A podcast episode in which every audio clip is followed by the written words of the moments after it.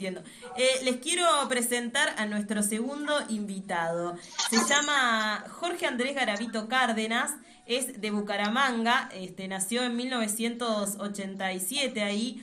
Es casi historiador, graduado de estudios literarios de la Universidad Nacional, es escritor, editor y librero. También es gestor cultural. Es miembro fundador de varios proyectos literarios como Cinismos Cinismos, Semanario PAN, Cínica Editorial, Panfleto y la librería Cinicoteca. Ha publicado en varios medios impresos y digitales y algunas plaquetes.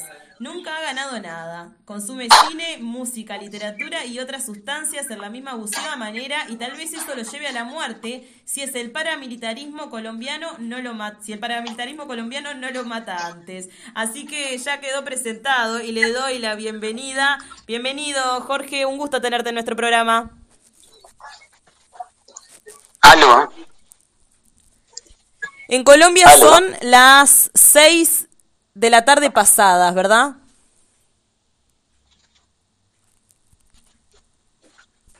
¿Me escuchás bien? ¿Aló? ¿Me escuchás bien? Ya, ya, ya te escucho bien. Hola, ¿qué tal Verónica? ¿Cómo estás? Bien, te decía que en Colombia son pasadas las 6 de la tarde, ¿no? Eh, en este momento tenemos las 6 y 12 minutos, sí señora. Muy bien, bueno, ya te presentábamos Queremos conversar contigo de poesía fundamentalmente, pero también de otras cositas. Y lo que te vamos a lanzar es, dirías que la poesía está llamada a la lucha, sobre todo en un continente como el nuestro y en un país como el tuyo? ¿Me preguntas que si la poesía es aliada de la lucha? Si está llamada a la eh, lucha, sí, de alguna forma sí. Bueno, eh, yo diría que sí. Eh, la medida en que sí, considero a la, a la poesía seguramente el más subversivo de los, de los géneros literarios, en la medida en que tú no hablas eh, como en poesía en la vida cotidiana, eh, a diferencia de pronto el ensayo o la narrativa, que sí tienen un parecido, ¿no? Eh, a tal vez como la gente se expresa de manera cotidiana, mientras que la poesía sí hace que explores el, el idioma, le exijas bastante más al idioma en esa medida. Em, la poesía hace que eh, pues veas la, la, realidad, ¿no? De entender la realidad también como lenguaje de alguna manera, eh, la veas más maleable, más moldeable, más transformable, seguramente por eso yo creo que el canto, ¿no? Pues, entendiendo también la poesía como música, eh, en general sí celebra como las búsquedas de transformación eh, y pues por ahí mismo no las, las luchas eh, las posiciones más rebeldes. Entonces sí estoy de acuerdo. Eh, la poesía siento yo es bastante aliada de, de, la lucha. Mira que tal vez de los poemas más viejos que existen en la humanidad están asociados con narrar guerras no como por ejemplo no sé la Odisea la Iliada claro. Sí sí eh, ¿Y tu poesía está atravesada por la realidad colombiana? Porque era un poco la impresión que me daba cuando la leía. Este, aunque la realidad arruine las cosas, como también planteabas, ¿cuál es esa realidad y cómo la vivencias? También a través de la poesía. Sí. Bueno, eh, intento, yo creo que como la mayoría de pronto de los, de los artistas, eh, explorarme, ¿no? Entre, entre pues mi, mi quehacer creativo. Y pues ahí está entonces también la frustración.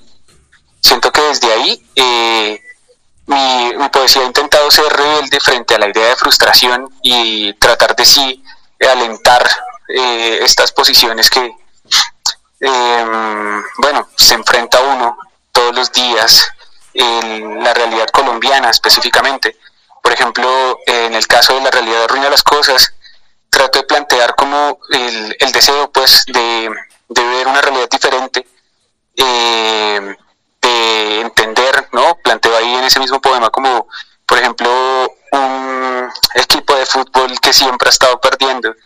Eh, en algún momento puede... Uy, se nos fue como algo que eso no sucede, aunque uno desea que eso esté sucediendo. Eh, y ahí está entonces pronto la, la forma en que yo siento que vinculo, ¿no? Eh, la literatura, o al menos mi poesía, con, con la lucha o pues con la, la rebeldía en la, en, la, en la vida cotidiana. Bueno, tengo poemas mucho más explícitos. sí. Algunos que hablan de quemar bancos, por ejemplo. eh, puedo ser un poco más emotivo frente a el enfrentamiento de la gente con la fuerza policial o eh, la misma mm, forma en que el, pues la, el, el Estado trata a, al ciudadano colombiano. de pronto en algún momento puedo sonar bastante agresivo frente a ese tema, pero también tengo otras posiciones donde pues lo que hago es decir a la gente o al menos al lector, eh, como también me lo digo a mí mismo, a través de la misma poesía es posible eh, vincularse a la transformación de la realidad. Por ejemplo, tengo un poema donde hablo eh, precisamente un llamado a que todos se atrevan a ser escritores, se atrevan a, plantear su propia versión de la realidad, pues, su propia versión de las cosas. Y le lo planteo como poniendo de ejemplo, no sé, la forma en que eh, muere la imagen cristiana, la imagen del Cristo en la cruz, como, sí, en, ese mismo llamado, pues les digo a la gente como atrévanse a escribir su propia, su propia Biblia. Y en la mía Cristo muere degollado y entonces todo el mundo carga eh, cuchillos como símbolo sagrado y atracar y asesinar y suicidarse, pues tiene ahora un halo de divino porque transforma todo el símbolo. Entonces de esa manera le pido a la gente que se atreva a narrar su vida cotidiana y, a, y hacerlo a través de la, de la poesía, a atreverse a, construir signos, símbolos que pues hagan que la, la experiencia, ¿no? el paso por la vida no, no se sienta como tan inútil y pues se, se sientan un poco más en, en grupo, en colectividad como apoyados en esa misma idea. Ahí está. Y esta pregunta quizás suene un poco redundante en relación a lo que venimos conversando, pero ¿por qué seguir escribiendo poesía? ¿Por qué seguimos escribiendo poesía todavía luego de que tantos este, la hubieron declarado muerta en, otra, en otros momentos y sin embargo hoy vemos que tiene una gran ebullición y sobre todo en los jóvenes en todo nuestro continente? ¿Me escuchás?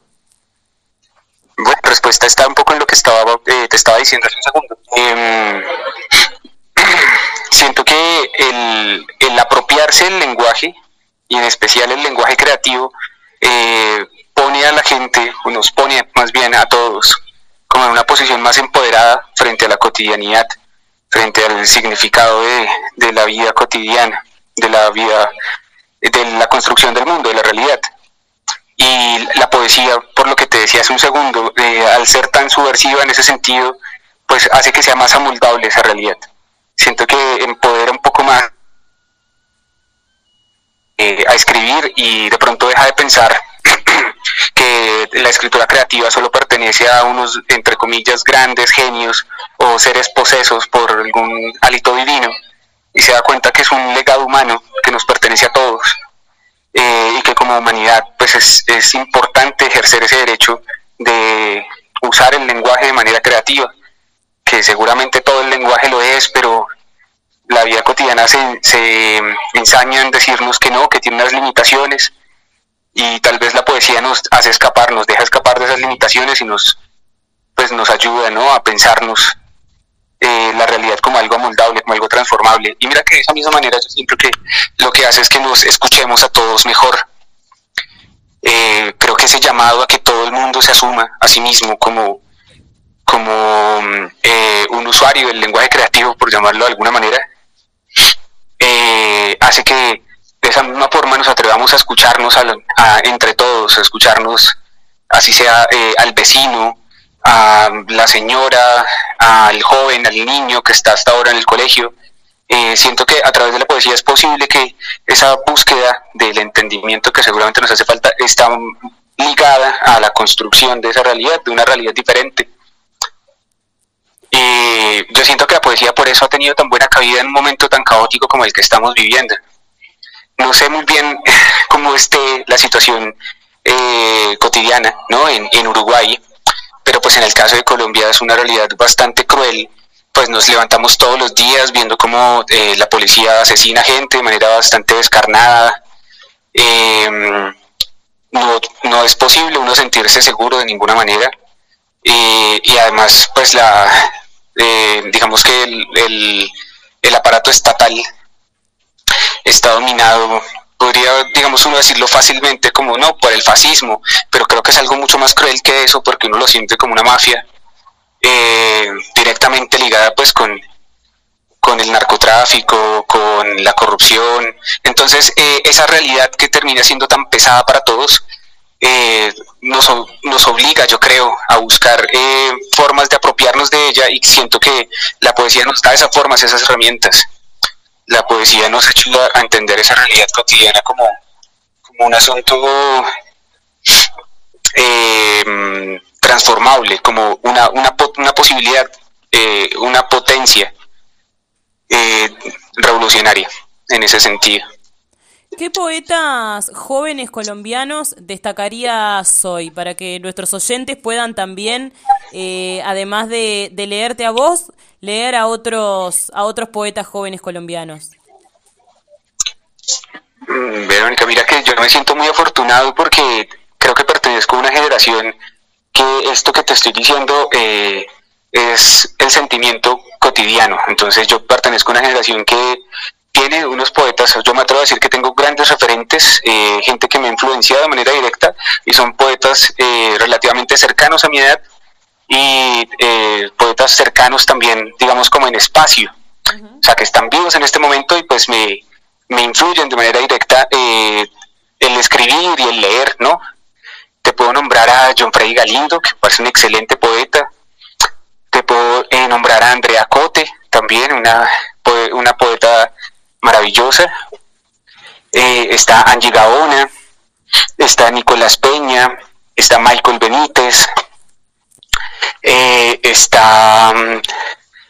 Em, bueno, tenemos una cantidad, una cantidad grandísima de, poetas todos los días. Creo que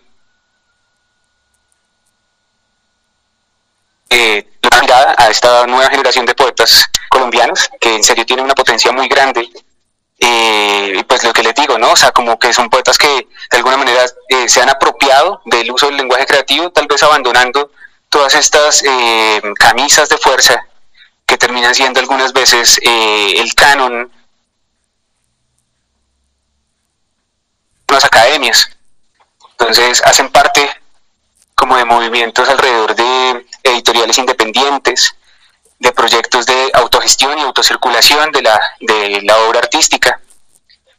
Y en esa misma medida pues son fáciles, muy fáciles de encontrar porque todos tienen publicación constante en internet, así como publicación constante en libro impreso o a través de fanzines o revistas. En este momento, por ejemplo, uno de estos grandes poetas que te digo, César Cano, a través de su proyecto editorial eh, Mala Sangre, acaba de lanzar una una revista virtual que se llama precisamente Mala Sangre. Ahí en, internet, en Facebook, se encuentra muy fácil.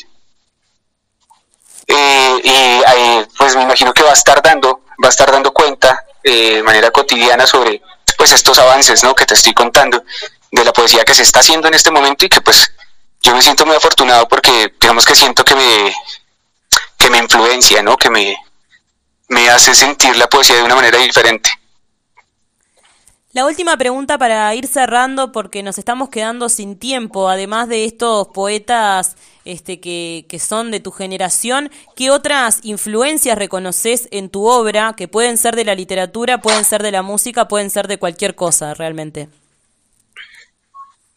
Bueno, mira que, eh, bueno, sí, en, literatura en general siento que pues hay una influencia grande en mi obra a través de otros intentos de la literatura eh, juvenil en otros momentos colombiana, como pues lo han sido para nosotros los clásicos, ¿no? Como fueron los nadaístas a través de Gonzalo Arango y pues su combo. Eh, también pues lo que fue Andrés Caicedo o Chaparro Mayedo. Pero como nombras otros espacios, siento que en mi caso, por ejemplo, eh, la música y en, y en, particular el punk han pues tenido una influencia bastante directa no solamente en, mis ansias de escribir, sino en mi manera tal vez de abordar, de asumir el, el quehacer literario. Por eso, digamos que yo asocio, siempre he asociado bastante estos movimientos eh, a través de los fanzines o las editoriales independientes, como estos proyectos de colectivos eh, artísticos musicales que se han dado a través del punk, con la autogestión y con las bandas pequeñas y sus demo tapes. Entonces, así como eh, encuentro bandas, en, pues digamos como de gran influencia en el caso colombiano, como para mí eh, lo han sido, no sé, La Pestilencia. encuentro bandas colombianas también muy muy nuevas también, que siento que su música me influencia de manera directa, como lo es, por ejemplo, Lupus, una banda eh, de acá, de la ciudad de Bogotá, que es, digamos, como, bueno, sus letras me influencian muchísimo. Así como otras bandas como, no sé, por ejemplo, eh, Tres y Yo, que también es una banda de jóvenes, un poco más pop, pero siento que su uso del, lenguaje creativo eh, sí pues marca una, una, influencia directa en mi, en mi intención de querer hacer literatura, en mi intención de, de, querer asumirme como alguien que quiere decir algo, ¿no? Que en el fondo de pronto es lo que, lo que termina importándonos, el querer decir algo, el querer sentirnos sinceros en el momento de, de poder decir algo a través de, de, del arte, ¿no? Del objeto comunicativo. Ahí está. Jorge, te agradecemos muchísimo la comunicación desde Colombia y seguimos en contacto y esperemos poder encarar cosas juntos como ya habíamos conversado. Así que un abrazo grande y también mucha fuerza para este momento tan difícil, aunque ya ha sido difícil bastante en regenerar la historia de Colombia. Así que bueno, mucha fuerza para ustedes también. Muchísimas gracias, muchísimas gracias por invitarme. Eh, un saludo a todos los oyentes, un saludo a toda la gente de Uruguay que, nos, que pues, me está escuchando. Muchísimas gracias de nuevo por invitarme. Y eh, los invito, los invito a que conozcan eh, la literatura joven colombiana de este momento y en general como la propuesta artística tiene que, que, está manejando Colombia en este momento. Ahí